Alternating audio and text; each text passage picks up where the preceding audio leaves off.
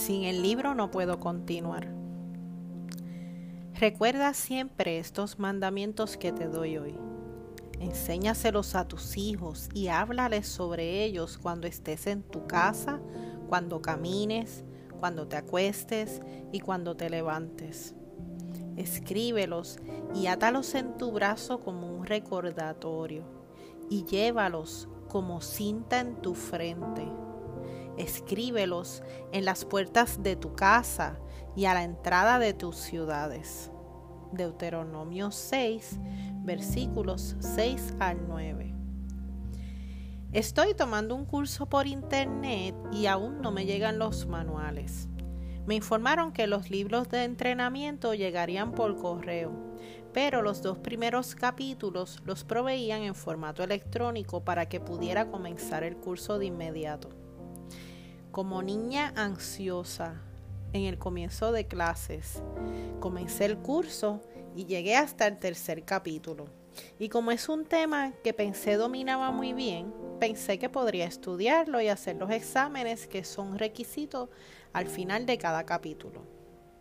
Pero llegó el pero. El capítulo se basa en indicaciones que provee el libro impreso me di cuenta de que era mejor esperar a recibir el libro para irme a la segura y no a ir a tomar apresuradamente el examen y luego no aprobarlo, porque esto me atrasaría en el proceso. Meditaba de la misma forma en que nuestra vida es similar a este curso.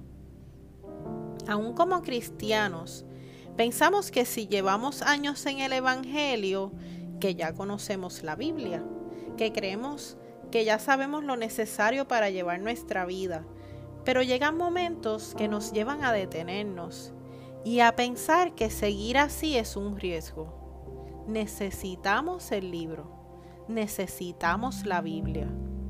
No importa cuántas veces hayamos leído las escrituras, nunca las habremos leído lo suficiente nunca sabremos lo suficiente. Los mismos versículos nos hablan de manera diferente y de manera personal cada vez. La palabra de Dios es viva y eficaz.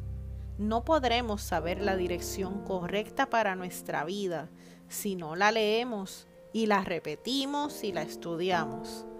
Necesitamos amar su palabra Necesitamos hablarle a otros sobre ella. Necesitamos verla como la fuente de todas las indicaciones y consejos para disfrutar de una vida abundante. La Biblia contiene todo el plan de salvación y todas las promesas de Dios para nuestras vidas.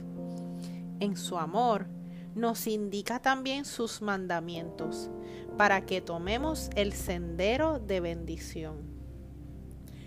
Oremos al Señor para darle gracias por su palabra y la accesibilidad que tenemos de ella, que nos ayude a amarla, a estudiarla con frecuencia y que su Espíritu Santo nos ayude a entenderla y aplicarla a nuestra vida.